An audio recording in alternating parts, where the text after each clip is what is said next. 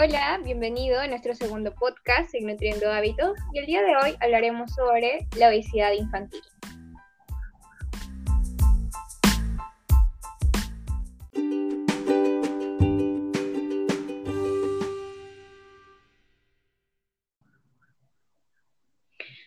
Hola, ¿cómo están amigos? Te damos la bienvenida a este segundo podcast eh, con mi persona Jennifer Remón y me encuentro muy contenta de, que nos estés acompañando que estés conectado con nosotros y sobre todo que te des el tiempo para aprender más acerca de este tema muy relacionado con la nutrición. En esta oportunidad tenemos como invitada a una colega muy querida, eh, se llama Dali, Dali Huancas, ella es especialista nutricionista especialista en obesidad infantil y estaremos conversando con ella. ¿Cómo estás, Dali? Hola, Jenny. Qué gusto, qué gusto de poder saludarte. Muy feliz y contenta de poder participar en este podcast. Eh, bien, ahora, es un tema bastante...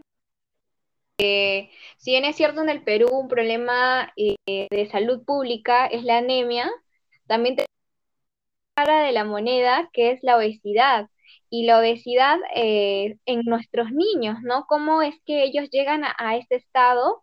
Y bueno, Dali, cuéntanos, eh, eh, ¿cómo se define la obesidad y sobre todo la obesidad infantil y cuál es su prevalencia aquí en el Perú?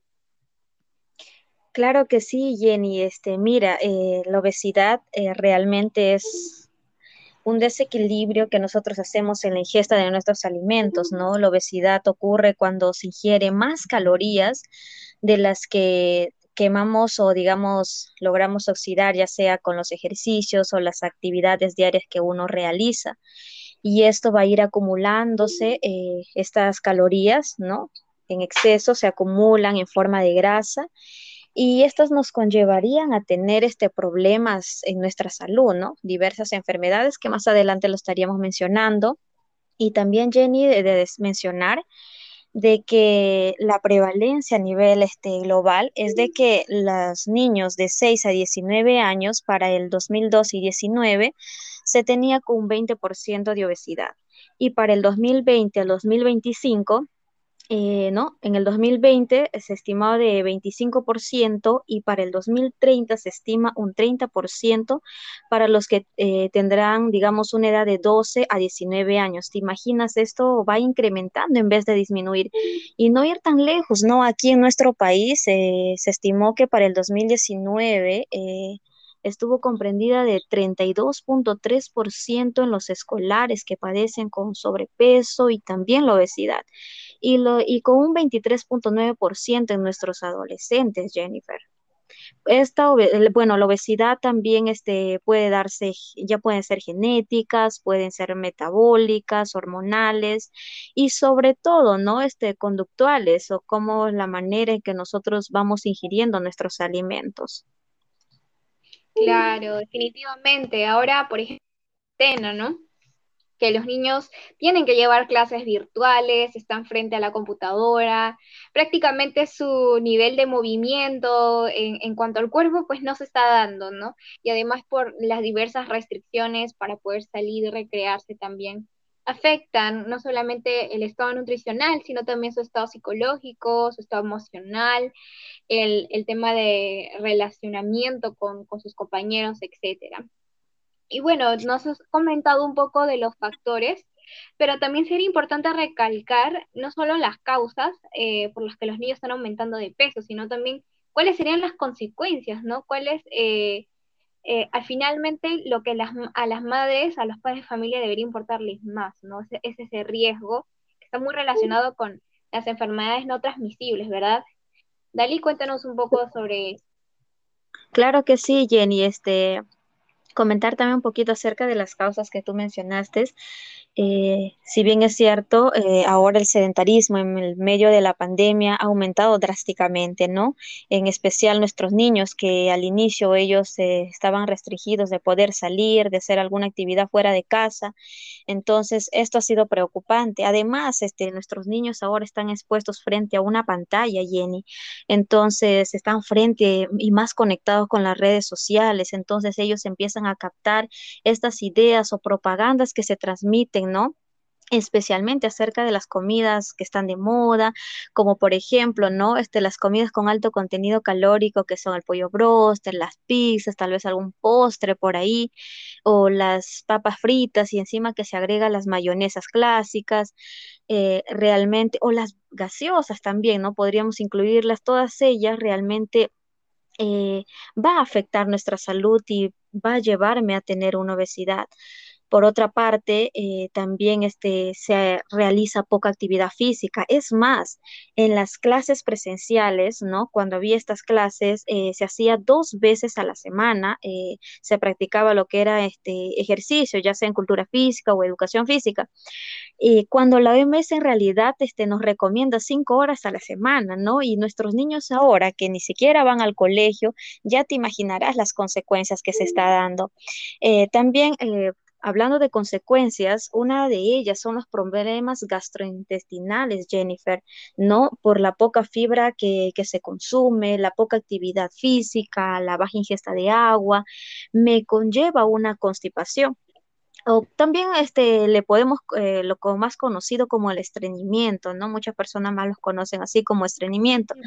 También eh, la obesidad a un futuro no muy lejano eh, me conlleva también a obtener hígado graso, coletiliasis y del mismo modo, ¿no? Las enfermedades cardiovasculares como la hipertensión arterial, las dislipidemias, apnea de sueño y cómo no mencionarlos también, este, esto nos conlleva a obtener la ansiedad, la baja autoestima, en nuestros niños, depresión, tal vez por lo que los amigos me dicen o mi misma familia me dice, no come menos, estás engordando y no, eh, esto también me va a conllevar a un retardo de crecimiento de los niños y los nutricionistas trabajamos bastante en ello para que ellos puedan tener un, un crecimiento adecuado de acuerdo a su talla y pues la obesidad me va eh, va a ser, digamos, uno de los problemas que me va a impedir a llegar a ese objetivo.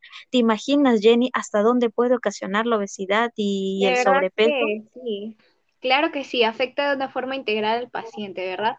Bueno, queremos que las mamitas, los padres que nos están escuchando se lleven algunas estrategias, ¿no? Algunos tips eh, de nutrición para prevenir justamente lo que es la obesidad infantil. ¿Podrías darnos algunos consejos prácticos, algunos consejos bastante eh, fáciles en casa para realizar. Sí, Jenny, claro que sí. En primer lugar, limitar eh, la, digamos, la ingesta energética que proceden de las grasas totales y como las que contienen bastante azúcar, ¿no? Eh, algo que también se recalca es aumentar el consumo de las frutas al menos de 3 a 4 unidades diarias, ¿no? De preferencia, que sean diferentes, que estas, ya que son ricas en antioxidantes, como también el kiwi, la naranja, y también los frutos secos, que es importante consumirlos, ¿no? Eh, como la almendra, nuez, etcétera. Además, este, ya que tiene una función antioxidante, su función de estas va a ser neutralizar la acción este, oxidante de los radicales libres, ¿no? Mediante la liberación de los electrones hacia la, en la sangre, ¿no? Entonces, estos son captados, digamos, por los radicales libres mismos y aunque alguien dijo, no, yo me como un kilo de mandarinas y ya está suficiente y cumplí con el requerimiento del día, realmente esto no es correcto, ¿no? No es lo recomendable. También consumir las verduras, hortalizas, de preferencia que sean variadas, ¿no? Eh, todos los días, ya que estos tienen vitaminas, minerales, fibra y otros componentes más. También es importante la actividad física, eh, se recomienda, ¿no? Este, por lo menos, digamos, si es de dos a tres días, puede hacer este fortalecimiento muscular, si va a ser de tres a cinco días, hacer actividades cardiovasculares, actividades deportivas, recreativas, ¿no? Y algo muy importante también, Jennifer, que no se debe dejar a un lado, es la ingesta de agua. La ingesta de agua es muy importante, ya que nuestro cuerpo está compuesto en el 60-70% de ella, ¿no? Es muy importante de poder consumirlo considerando la edad de nuestro niño. Y pues cada día de poder llevar un estilo de vida saludable, que es lo más recomendable. Genial, muchas gracias. Yo sé que muchos hemos apuntado las recomendaciones y bueno, agradecemos a nuestros oyentes que nos escuchan. ¿Te pareció útil esta información? Te invitamos a que puedas compartirlo con tus amigos o familiares que sabes que lo necesitan. Nos vemos en el próximo podcast.